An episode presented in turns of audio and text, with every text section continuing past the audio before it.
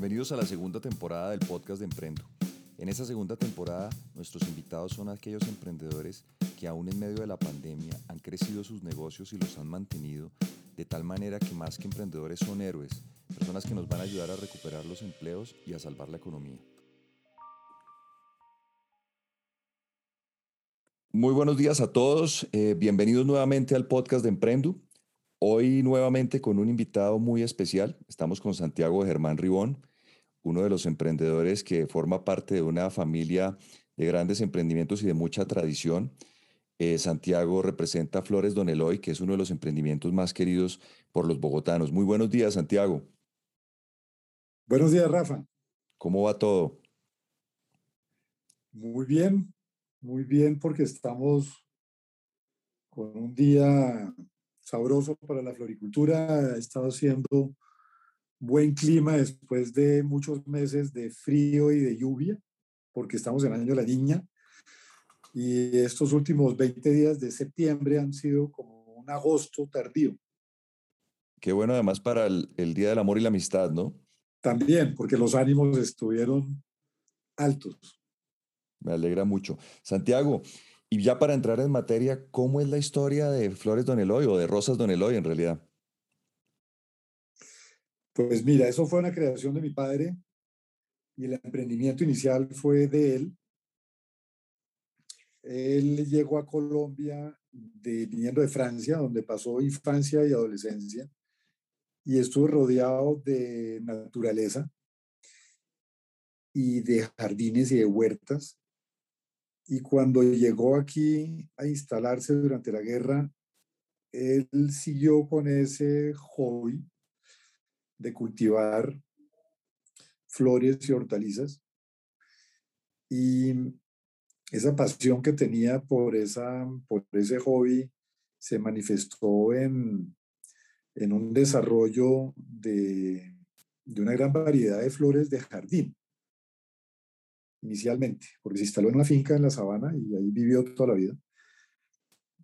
Y las flores de jardín que salían eran delfinios, dalias, hortensias. Y esas flores a un momento dado eh, las empezó a, a, regalar, a hacer relaciones públicas con sus amistades y a, y a, y a consentir las amistades, consentir las amistades. Y, y él, él, era muy relacionista público, eh, un poco diplomático, entonces tenía buenas relaciones con, eh, pues, con, con, políticos, con gente de la sociedad bogotana entonces, con los diplomáticos que llegaban eh, de otros países.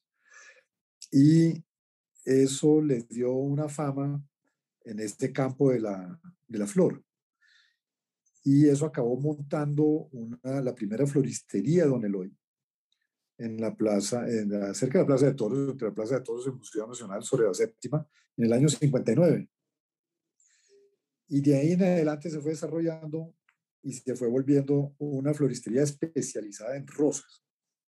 Cuando yo llegué de, de Suiza en el, en el principio de los 80, de estudiar y trabajar allá, entonces retomé el negocio y, y desarrollé la primera sucursal del Don Eloy Centro y fue en la avenida 82 del norte y de ahí en adelante seguimos creciendo. Hoy en día tenemos 10 puntos, 6 en Bogotá, pues Bogotá, Chía, recientemente abierto en Chía, 2 en Cali, 2 en Medellín. Entonces, eso fue el, el emprendimiento mío es el mantenimiento y el desarrollo. Santiago, alguna vez hablábamos de la importancia de, de, mm, ensayar, fracasar y volver a ensayar. Y lo hablamos en el contexto de los puntos de venta. ¿Cómo ha sido esa historia de, de abrir los puntos, probarlos y, y, que pues unos funcionan y otros no, como pasa en cualquier emprendimiento? Sí, alcanzamos a tener un punto en, uh, hacia, hacia Suba, porque Suba a un momento dado eh, tenía un buen, un buen mercado después lo, después lo cerramos, después abrimos uno en Barranquilla, um, en donde vendíamos flores, rosas grandes de tallo corto, porque la situación de la costa, el calor hace que los tallos largos no logren absorber mm, toda la, el agua. Abrimos un, y después se, se volvió a cerrar en una, una, de las crisis económicas de hace unos 15 años. Abrimos uno en la 134 y que fue cerrada después. sí, uno va experimentando. En Medellín eh, abrimos uno en un bar residencial después lo volvimos a cerrar tradicional para irnos para el, poblado alto.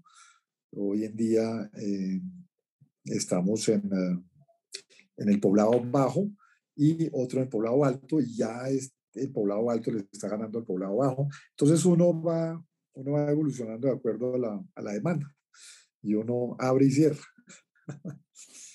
Pues eso, eso me lleva al motivo de esta entrevista que la originó eh, conocí a la hija de Santiago y me contó que en, el contexto de la pandemia, eh, la costumbre de regalar rosas había, había despertado.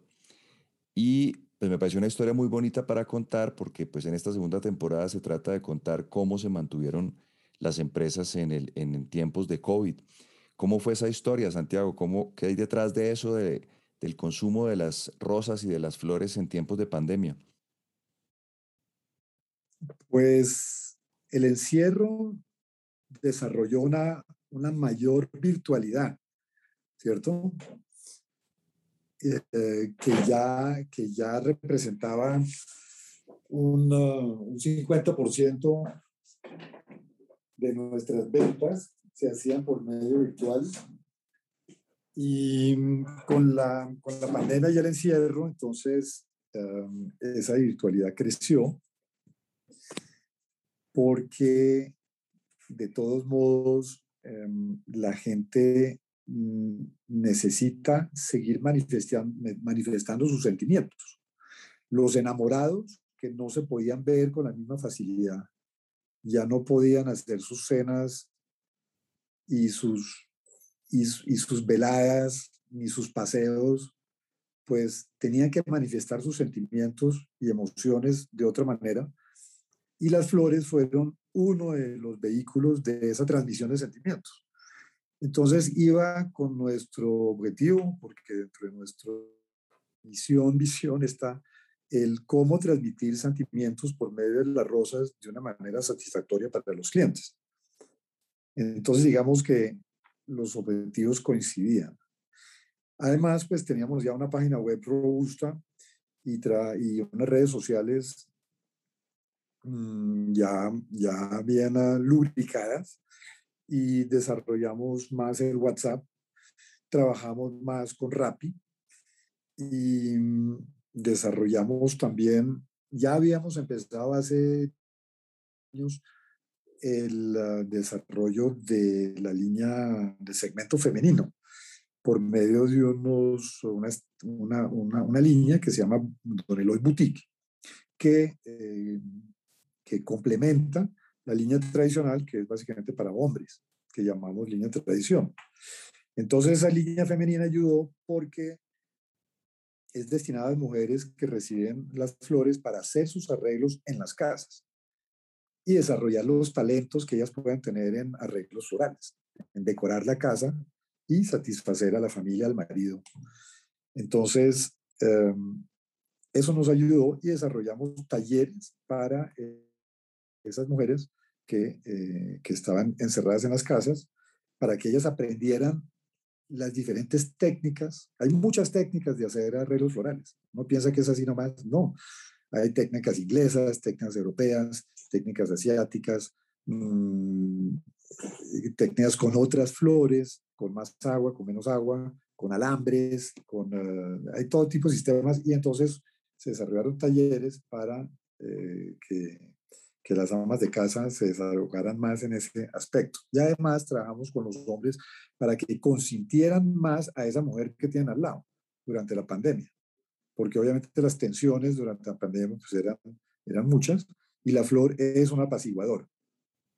Entonces, fue una buena oportunidad también de eh, invitar a la clientela, al público en general, a tener flores en la casa. Desarrollamos también más los planes abasto, que son uh, los planes regulares de recibir flores de diferentes especies, uh, cada 15 días y eso nos ayudó también. Luego, pues fuimos solidarios con los planes del gobierno, las medidas de bioseguridad, el programa Aquí estamos. Mm, nos hicimos solidarios con el equipo médico, que es el que estaba poniendo el pecho ante todo esta, este pánico, eh, regalándoles flores, haciendo donaciones, consintiéndolos en general, también con el apoyo de, de Rappi, que, hizo sus donaciones también. Entonces, por medio de esas, de esas actividades, mm, nos mantuvimos muy presentes y muy activos durante la, la, época más fuerte de la pandemia y después también. Santiago, y ahorita ya terminando la pandemia, ¿cuál es la apuesta de ustedes, eh, pues terminando todo este lío de cuarentenas y eso, ¿se va a mantener esa, esa costumbre? ¿Cómo lo ven ustedes? Pues queremos absolutamente que la clientela siga viniendo a las tiendas, siga teniendo un contacto personal con la administradora de la tienda, que da consejos, con la florista, que da otros consejos sobre los colores de la flor, la, personalidad que refleja cada rosa, para que el, el, hombre que regala la, la, rosa, pues eh, lo haga de la manera más sensible con la destinataria, ¿cierto? Tú no puedes regalar una rosa roja oscura a una mujer que quiere una rosa salmón, o sea, cuya personalidad o cuyo estado anímico en ese momento está buscando una rosa apaciguadora. no puedes, el hombre no puede llegar con, con unas flores de fiesta si la niña está deprimida, por ejemplo. Entonces, esa sensibilidad se aprende en las tiendas. Y la visita a la tienda es clave porque uno llega y uno ve un festival de, de, de formas, de colores, de aromas también, porque las rosas hay muchas perfumadas. Entonces queremos que, la clientela regrese a las tiendas y queremos contacto humano. Nos contacto humano, en este momento hay una preocupación por que la virtualidad pues deshumaniza un poco o por lo menos priva al ser humano de su contacto humano que es indispensable tener. Entonces queremos ser parte de los que creemos en que es muy importante seguir con un contacto humano, el saludo, eh, y, el calor humano que, representa una visita a una tienda. Eso es del punto de vista de tiendas. Y la otra apuesta es que nos tenemos que volver mucho más ambientales porque el planeta está amenazado y los compromisos ambientales que, que ya tenemos de reducir la huella de carbono y de usar productos sostenibles, biodegradables, se va a acentuar mucho más. Eso, eso en, el, en el negocio de ustedes, Santiago. ¿Y cómo ve usted el cambio, digamos, para el resto del mundo? Y, me interesa mucho también saber cómo lo ve para usted como persona. ¿Qué cambió para usted como persona esta, esta experiencia de la pandemia?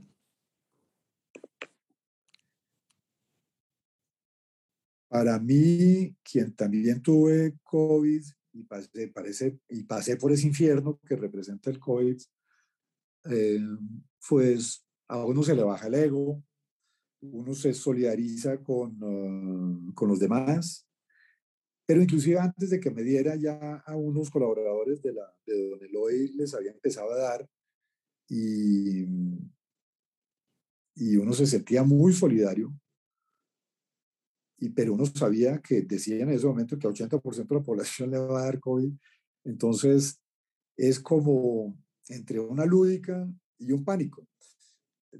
Pero es una experiencia en que todo el mundo va a estar en las mismas. Todo el mundo va a estar en el piso, todo el mundo va a estar en la cama. Entonces desarrolla una gran compasión general, ¿no? Una gran compasión general hacia los demás.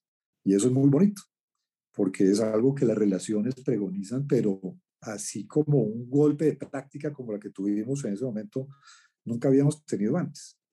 Las muertes también solidarizan, las muertes normales, pero esta, como habían tantas a la vez, pues aceleraron ese proceso de solidarización. Eso me pareció muy bonito. Y creo que a nivel general del planeta, pues ah, también pasó. Y ojalá eso sirva para desarrollar más sensibilidad, eh, no solo hacia el ser humano, sino también hacia lo que nos va a mantener vivos, que es el, el mantenimiento del planeta. Entonces, tendría que, tendría que haber más sentido común, más eh, conciencia ambiental, mm, porque somos todos unos solos y dependemos del aire que respiramos, del agua que tomamos, de la tierra que trabajamos. Entonces, ojalá eso tenga repercusiones en ese aspecto. Sabe que me recuerda usted una cosa que me dijo que me pareció muy, muy interesante y es que hay una buena parte de la gente en las grandes ciudades que no ha tenido contacto con la naturaleza, que no, que no conoce el, el olor del café y que esa falta de contacto con la naturaleza se termina convirtiendo en un desapego a la misma. Y usted me decía que creía que en, en, en, estas circunstancias la gente iba a volver a la naturaleza. Sí, menos mal me recuerdas porque eso hace parte, digamos, de los otros retos nuestros, que es tratar de acercar todos los estratos sociales a la, a la flor. Y sabiendo que en los estratos más bajos mmm, la gente tiene menos contacto, porque no tienen fincas a dónde ir, porque no tienen clubes a dónde salir, porque muchas veces es muy costoso salir hasta el potrero de, de, de, de la sabana Bogotá a una hora, es complicado, y también porque hay una costumbre de quedarse uno ahí viendo televisión, etcétera. Pero eso realmente es muy grave porque la falta de naturaleza es dañina para, para la mente humana y, y queremos por medio de, de jardines públicos acercarnos eh, más y sensibilizar a la administración en, en hacer programas conjuntos para que si la gente no sale hacia la naturaleza, la naturaleza se acerque más a los, al ser humano por medio de, de barrios, de, de, parques en barrios, etcétera, y sobre todo concientizar a, la, a, la, población o, a, los, o la, a la gente encargada de la salud pública de que uno no puede seguir encerrándose en las ciudades dejando a la naturaleza por fuera, dándole la espalda a la naturaleza, porque la que hay que defender en este momento es la naturaleza. Buenísimo, Santiago. Y ya para terminar, ¿en qué cambió el mundo? ¿En qué cree usted que cambió el mundo para todos?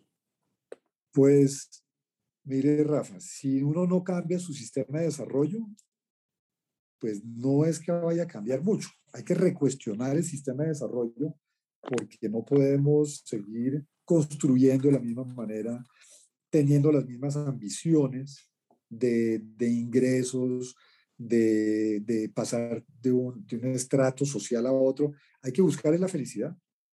Hay que buscar la felicidad y de pronto la felicidad está en un sistema campestre, en donde uno es más autoabastecido, en donde uno puede contar con los huevos y los pollos de, de, su, de, su, de su gallinero y la, la leche de su vaca. Porque empleos no se pueden crear de así de la noche a la mañana sin que af siga afectando al, al, planeta. Porque si hay que bajarle al desarrollo, pues obviamente eso no va a ayudar en la, en la cuestión de empleos. Entonces el cambio es si cambiamos nuestro, nuestras expectativas de desarrollo y si recuestionamos el modelo de desarrollo que tenemos hoy en día. Menos mal, vamos bien, porque hay edificios más inteligentes, hay ciudades más inteligentes, hay modelos, hay modelos por adoptar, pero como estamos, el, el planeta está muy, estamos de afán, porque es un carro que va muy rápido hacia una pared. Entonces hay que acelerar todos esos procesos. Ojalá eso se, se puede ir dando. Ojalá que sí, Santiago. Me gusta mucho su idea de, de, un futuro como con una vida más simple, ¿no? Sí, definitivamente. Y sobre todo que los políticos nos hablen de felicidad, porque eso casi nunca lo hacen.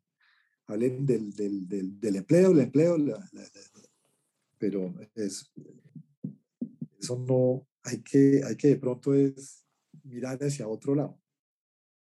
Pero mire usted que el concepto de felicidad, cuando usted lo va a ver, yo, yo siento que es un concepto reciente, porque yo recuerdo cuando uno estaba en la universidad o en el colegio, no era algo que los papás le dijeran a uno frecuentemente. O sea, a uno no le decían tanto, eh, busque la felicidad, sino, sino esfuerces en lo académico y, van a llegar buenos resultados. Como que dice, ya, ya, ya tendrá tiempo de buscar la felicidad.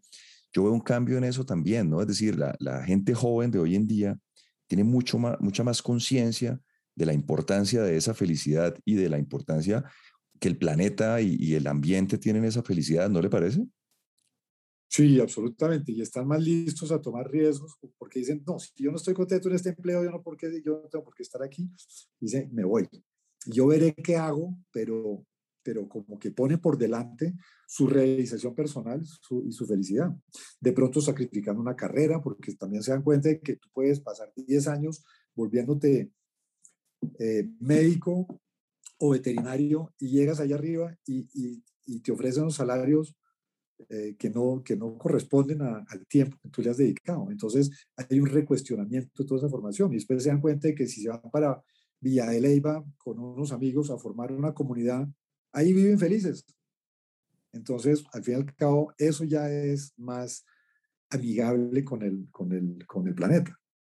O sea que eso es una buena evolución también. Y ojalá utilizáramos de nuevo Bareque y Guadua para hacer las casas porque uno puede seguir tumbando cerros y cerros y cerros, porque ayer, por ejemplo, estuve visitando la laguna de la Herrera con un grupo de ambientalistas y un biólogo, y vimos que llevan un kilómetro de cerros tumbados al lado de la laguna, o sea que llevamos 40 años botando, botando botando areniscas y polvo encima de la laguna y la estamos colmatando. Y la laguna de Herrera, pues es el símbolo de la, de la, del humedal lindo de la sabana botada tradicional y, y está amenazada de muerte prácticamente por la construcción de la ciudad que demanda la, destrucción de los, de los cerros para la gravilla y todo eso. Entonces uno ve ese, ese contraste, era fuertísimo porque la laguna linda de los Muiscas, eh, con su vegetación espectacular, eh, diferentes juncos, diferentes algas, espejos de agua, aves, y al lado un ruidaje impresionante de de la destrucción de un, de un cerro. Y ya van como en un kilómetro de cerro y queda otro poquito. Y en esos cerros, pues había una vegetación nativa espectacular de cerros secos sabanero, que cuando se acabe eso, de pronto ya no vaya a existir. Entonces habremos acabado. Entonces uno dice, ahí pues hay que, ¿por qué no volvemos a hacer casas de barro y, de, y, trabajamos la guadua, como nos recomendó Simón Vélez hace, hace 40 años, en vez de tanto cemento que necesita toda esa gravilla. Entonces, es, ojalá sea un, un momento de unos años de recuestionamiento muy, muy serio de, de nuestro sistema de desarrollo. Pues, Santiago, muchísimas gracias pues, por aceptar la invitación y por esas reflexiones eh, sobre el medio ambiente que yo creo que nos invitan a todos de verdad a, a pensar en una, en una vida más sencilla y mejor. Absolutamente. Gracias. Y con flores. Y con flores, claro que sí. gracias, Rafa. A, a, a usted, Santiago, muchas gracias.